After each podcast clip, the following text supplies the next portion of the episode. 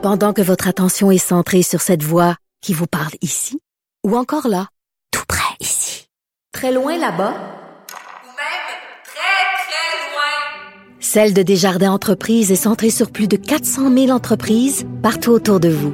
Depuis plus de 120 ans, nos équipes dédiées accompagnent les entrepreneurs d'ici à chaque étape pour qu'ils puissent rester centrés sur ce qui compte, la croissance de leur entreprise. Alors, euh, Alex, euh, ben, on a euh, parlé de, de troisième vague. Le ministre de la Santé, Christian Dubé, ce matin, en conférence de presse, faisait une annonce à Montréal sur euh, des stratégies vraiment de, de quartiers, puis de quartiers plus défavorisés pour aller vers les gens pour le dépistage ou pour les vaccins. Mais euh, a pas hésité à dire la troisième vague, on est dedans. Oui, parce que c'est pas que ça hésitait depuis un certain moment, mais déjà, le premier ministre François Legault, il y a une semaine, lui qui disait que le Québec résistait encore à une troisième vague, mais là, en une semaine, la situation a changé drastiquement, comme on la connaît. Donc, il a pas hésité à dire aujourd'hui, on est dans une troisième vague. On s'attendait qu'il y ait une montée de cas, mais en ce moment, il faut continuer à faire attention parce que la troisième vague, elle est réelle, elle est là. Pour l'instant, comme tu le disais tout à l'heure, la LCN, on n'hésite pas. On pense qu'il y aurait peut-être des retours en arrière qui puissent être faits. C'est pas une option qui est négligée par le gouvernement, mais pour l'instant, ça se maintient. Les élèves, entre autres, du secondaire, niveau 3, 4, 5, sont revenus à l'école à temps plein aujourd'hui déjà. Puis c'est certain, il l'a mentionné, l'éducation, ça demeure la priorité du gouvernement Legault, mais on pourrait revenir en arrière sur ces mesures-là. Puis il y en a beaucoup qui craignaient aujourd'hui justement ce fameux retour à l'école parce que les écoles sont des lieux majeurs pour les éclosions, règle générale. Puis avec de plus en plus de population qui revient dans les écoles, de plus en plus d'élèves, c'est certain que ça peut accélérer la euh, propagation des variants. Il y en a eu toute l'année des écoles ou des classes fermées, mais là, il y en a quand même pas mal. on a fermé ce matin la polyvalente le duc une autre à Laval. La commission scolaire Kamouraska-Rivière-du-Loup, c'est toutes les écoles primaires et secondaires. quand tu fais le bilan de tout ce qu'il y a de fermé, il y en a quand même... Euh, quand même un bon nombre. Là. Ouais, puis la donnée là qui va être considéré encore une fois, c'est les hospitalisations. On sait que le nombre de cas va monter, mais ce que les hospitalisations et les soins intensifs vont montrer, c'est vraiment ça qui va constituer le nerf de la guerre en ce moment. Il y a 477 hospitalisations là pour l'instant en ce moment au Québec. Euh, ça a diminué de 3 aujourd'hui. 6 personnes de plus aux soins intensifs. On est à 120, mais pour l'instant, ça demeure stable dans ce domaine-là, mais tout d'un coup que ça remonte, là, il faudrait peut-être remettre des mesures sanitaires plus sévères dans l'ensemble des territoires du Québec. Faisons le bilan donc des cas. Euh, c'est pas rien, rien de remarquable ce matin. Sinon que quand on le regarde par région, euh, les régions en difficulté le sont toujours. Puis il y a la région de Québec qui s'ajoute à celle qui devient en difficulté. C'est ça, parce que la région de Québec aujourd'hui, capitale nationale, c'est 111 nouveaux cas là. Par deux jours de suite dans les 100. Ouais, par comparaison, c'est 269 cas à Montréal, nouveaux cas aujourd'hui. C'est presque la moitié des cas de Montréal. Puis d'habitude, là, on n'est pas du tout là dans la même, non, y en avait, de grandeur. il n'y a pas longtemps, il y en avait 30 à Québec puis 350 à Montréal. Exact. Là. Puis aujourd'hui, le total, c'est 900, euh, plutôt 891 nouveaux cas aujourd'hui. Hier, c'était 917 par comparaison. Comme je l'ai dit, là, une petite baisse d'hospitalisation, petite hausse des soins intensifs, euh, cinq des nouveaux décès qui s'ajoutent également aujourd'hui. Mais tu nommais d'autres régions. Là, la Montérégie, c'est 103 nouveaux cas aujourd'hui. Euh, Bas-Saint-Laurent, on est à 54 nouveaux cas. Euh, ça continue à augmenter aussi dans Laurentides, 61 nouveaux cas. Lanaudière, 40 autres cas. Chaudière-Appalaches, même chose. Donc, euh, oui, il y a beaucoup de régions où ça monte. Donc, ça montre que c'est généralisé. C'est pas juste Montréal, cette fois-ci, qui continue à enregistrer le gros des cas. Euh, c'est un peu répandu partout. C'est une grosse semaine de livraison de vaccins au Canada. Évidemment, avec la nouvelle qu'on mentionnait tout à l'heure, il y a une partie de ces vaccins-là qu'on ne sait pas qu'est-ce qui va, qu'est-ce qui va en advenir, les AstraZeneca. Oui, qui vont arriver là euh, à partir de demain 1,5 million de doses d'AstraZeneca qui doivent arriver des livraisons par camion des États-Unis c'est beaucoup de doses. Ça, ça va arriver, puis ça arrive, comme on dit, c'est nouveau, c'est la première fois qu'ils vont arriver par camion. Hein? Ils arrivent directement par camion réfrigéré. Habituellement, c'était toujours d'ailleurs qu'on les recevait, d'Europe, un peu d'Inde aussi, qu'on avait reçu au début du mois de mars, euh, qui vont s'ajouter. Là, c'est 3,3 millions de doses au total qu'on devrait recevoir au Canada cette semaine.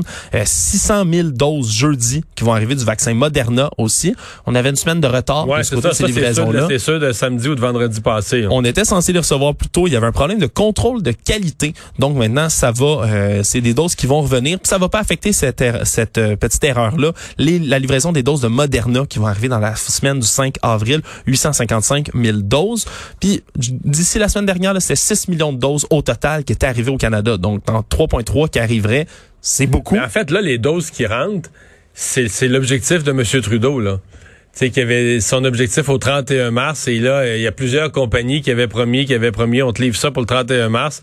Fait que là, c'est leur semaine, euh, c'est leur journée, je devrais dire euh, au pluriel, mais leur journée finale pour livrer les, les doses au Canada euh, qui sont attendues. Jusqu'ici, c'est 11% de la population canadienne qui a au moins une dose de vaccin dans le bras. J'ai hâte de voir quelle va être quand même la stratégie pour les, les livraisons d'AstraZeneca. Là. Est-ce que vraiment on va mettre en place des cliniques? Est-ce qu'on va rassurer les 55 ans et plus? Pour l'instant, en fait, dans les cliniques grand public, pour l'instant, ce, n'est, ce ne sont que des 55 ans et plus. Ouais, puis pour l'instant, donc, ça serait pas un problème de continuer à vacciner AstraZeneca. Euh, puis peut-être que ça pourrait régler aussi parce que ça fait quelque temps que, que je sais, tu pousses entre autres beaucoup sur ce dossier-là. Hein, les régions qui reçoivent là beaucoup, pas qui reçoivent beaucoup moins de vaccins, mais qui vaccinent moins de gens Ouais, pour ouais. l'instant. L'appel, les rendez-vous. Ouais, ça pourrait peut-être venir combler là, si on veut. Euh, ce manque à gagner là dans certaines régions. Euh, on parlait tout à l'heure- je parlais avec Paul Larocque de lieux d'éclosion, euh, les gens qui devraient faire attention parce que si la santé publique découvre que certaines des activités rouvertes deviennent des lieux d'éclosion, on pourrait les cibler. Il y a un gym à Québec qui sera pas très populaire auprès des autres gyms. Non, le Mega Fitness Gym de Québec parce que on a appris qu'il y aurait au moins 40 clients, pis 5 employés de l'établissement qui est sur l'avenue Saint-Jean-Baptiste dans l'arrondissement des Rivières qui auraient été déclarés positifs là, donc au virus. Il y a même des employés de la boutique Nutrition Sport Fitness qui est juste à côté du gym qui ont été testés positifs eux aussi. Euh, puis donc depuis ce temps-là, on demande tous les clients qui ont fréquenté l'établissement depuis le 14 mars à subir un test de dépistage. C'est sûr, c'est un peu une grosse première dans les gyms, si on veut, parce qu'il n'y avait pas eu beaucoup d'éclosions dans les dernières vagues dans oui les et non, gyms. c'est parce que on n'avait pas documenté tant que ça les éclosions. Quand les gyms, les restaurants, tout ce monde-là était fermé, il y avait beau jeu, ils disaient, ah, mais il y avait aucune éclosion. Tu sais, je me souviens des restaurateurs, il y avait aucune éclosion chez... Mais dans les fêtes, il y en avait probablement quelques-unes, puis ils n'étaient pas toutes documentées parce que... Bon, mais là, ça, ça semble être la plus grosse. Maintenant, dans celle-ci, on peut pas mettre de côté le fait que le propriétaire du gym était un sceptique de la COVID. Là. Puis c'est peut-être un hasard parce que le, le- le- variant est très contagieux. Fait que tu pourrais avoir quelqu'un qui fasse bien attention puis que le, le- virus soit plus fort que lui puis il se fait prendre quand même. Mais quand c'est quelqu'un qui se fout des règles, qui s'est toujours foutu pu- publiquement des règles de la COVID, tu te dis est-ce qu'il y a eu négligence à l'intérieur? Peut-être pas du tout. Mais quand tu t'es fait à la gueule sur la place publique à dire que la COVID, oh, oh, on s'occupe pas de ça. euh, donc c'est suspect. Mais disons que Radio-Canada, eux, qui ont sorti l'affaire en premier, ont dit avoir parlé à deux clients qui auraient mentionné qu'il y aurait des règles sanitaires qui n'auraient pas toujours été suivies dans l'établissement. Euh, puis il semblerait aussi que ça soit des cas de variants. là, C'est pas encore confirmé, là. Mais le premier cas semblait être lié à un variant. Donc, est-ce que... Au Québec, il y a beaucoup de variants. Exact. Est-ce que c'est le fait que le variant soit beaucoup plus contagieux, beaucoup plus virulent, qui là va changer la donne peut-être pour tout ce qui est gymnase, restaurant, on l'espère pas évidemment, mais est-ce que ça va changer justement le niveau à lequel ça se propage dans ces endroits-là lorsqu'on leur permet de réouvrir? C'est sûr qu'il va falloir suivre la situation de près, mais ça peut être inquiétant pour ceux qui avaient hâte de retourner au gym. Benoît Cardinal, accusé du meurtre de sa conjointe. Le procès se poursuit avec des témoignages assez bouleversants. Ouais, puis entre autres un témoignage là vraiment bouleversant, celui d'une fillette euh, d'âge primaire, dit-on, dont évidemment on ne peut pas dévoiler le nom de par un interdit de publication, qui livré, l'on dit, un récit crève-cœur ce matin. Je, je, je cite ce qu'elle disait. Elle avait peur, elle était en petit bonhomme et elle se faisait massacrer, évidemment, en parlant euh, de Madame Jaël Quentin, euh, qui est la femme décédée dans cette histoire-là, le 16 janvier 2020 à Mascouche. Euh, donc Benoît Cardinal, 34 ans, qui est accusé du meurtre prémédité. Et c'est toute une histoire parce qu'elle racontait au départ, lorsqu'elle avait été interrogée par un enquêteur de la Sûreté du Québec, cette fillette-là, elle avait raconté avoir vu trois individus dans la pièce, soit Madame Quentin elle-même, il y avait Monsieur Cardinal, mais également un autre homme qu'elle décrivait comme ayant l'air très méchant à ce moment-là, mais que lorsqu'elle a décrit cet homme-là, elle disait dans la trentaine, des cheveux longs froncés avec une couette, vêtu de gris. C'est une description qui correspond euh, sensiblement à ce que portait ou était accoutré Monsieur Benoît Cardinal au moment des faits. Et depuis ce temps-là, la fillette qui s'est ravisée a dit qu'elle pouvait peut-être avoir halluciné une troisième personne dans la pièce. Quoi qu'il en soit, c'est un témoignage qui est complètement bouleversant, puis d'autant plus difficile à entendre lorsque ça vient de la bouche d'une fillette qui était présente sur les lieux du drame.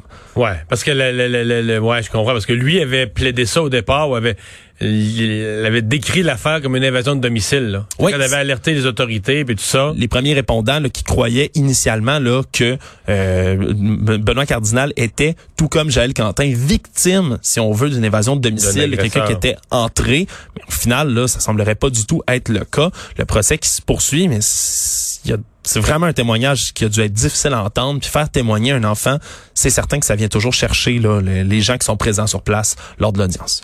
L'enquête du coroner sur les CHSLD qui devait s'amorcer il y a quelques semaines euh, au, au CL au CHSLD Heron, finalement, on n'avait pas pu. Euh, et là, on l'entreprend pour de vrai cette fois-ci. Ouais, là, ça a officiellement débuté ce matin. Euh, les premiers jours, on se consacre au CHSLD des Moulins de Terrebonne, euh, entre autres au décès de Madame Lucille Gauthier, qui était décédée, là, évidemment, des suites de la COVID. Euh, c'est la coroner Gaë- Gaëane Kamel qui s'occupe de cette enquête-là.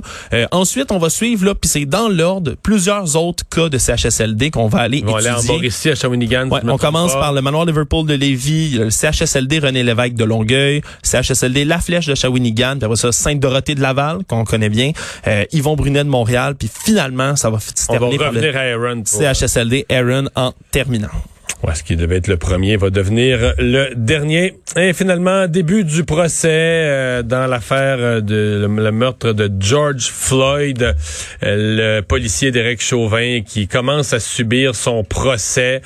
Euh, Il y a ce qui se passe devant le tribunal, il y a ce qui se passe dans la rue aussi, là, hein, qui pose de l'inquiétude. Ouais, le procès qui est appelé là, par certains le procès de l'Amérique, ni plus ni moins. Puis ce matin, euh, dans les arguments d'ouverture là, des deux avocats, l'avocat de la défense et le procureur, deux versions, là, Mario, qui sont complètement irréconciliables. J'en ai écouté un, un certains ce matin parce que d'un côté, euh, évidemment du côté de la poursuite, là, on parle euh, de ces images-là qui ont été ramenées souvent d'Eric Chauvin, qui avait son genou sur le sur le cou de George Floyd. Puis d'ailleurs, le vidéo, là, les images insoutenables qui ont fait le tour de la planète, dans lesquelles on entend là Monsieur Floyd pendant 9 minutes et 29 secondes, qui a le genou sur la gorge, qui appelle à l'aide, qui dit I can't breathe, je ne peux pas respirer. Euh, évidemment, c'est ce vidéo-là qui a commencé le procès ce matin.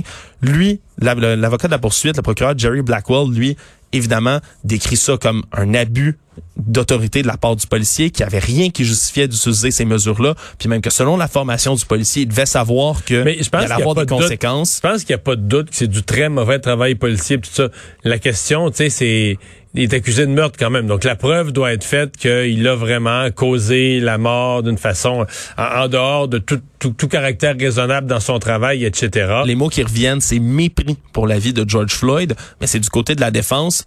On dit tout le contraire. On dit qu'il n'a fait que suivre les procédures policières Mais c'est sûr qu'il faut maîtriser. c'est la seule défense possible, c'est qu'il faisait son travail policier et que les procédures policières dans ce cas-ci ont conduit à ce malheureux résultat. C'est sûr que ça va être de la défense. Ouais, puis du côté du procureur, on ramène ça en disant ça a duré 479 secondes là, cette histoire-là, 479 secondes. Il disait je comprends que les policiers doivent parfois réagir avec une fraction de seconde, un événement rapide, ils font un travail Ouais, dangereux. c'est ça. ils C'était 10 réagir. secondes. Mais c'est que c'est long. Les, les collègues du policier qui ne font rien, des passants dans la rue qui filment, qui crient, qui hurlent, qui demandent d'intervenir, qui demandent d'arrêter et qui bougent pas. Il dit là, on n'est plus dans une dite décision, là, en anglais, il dit split second decision, une décision d'un quart de seconde auquel il faut réagir. Là, c'est long. C'est, de là qu'il parle du fait que ce serait prémédité, donc, comme meurtre. Merci Alex.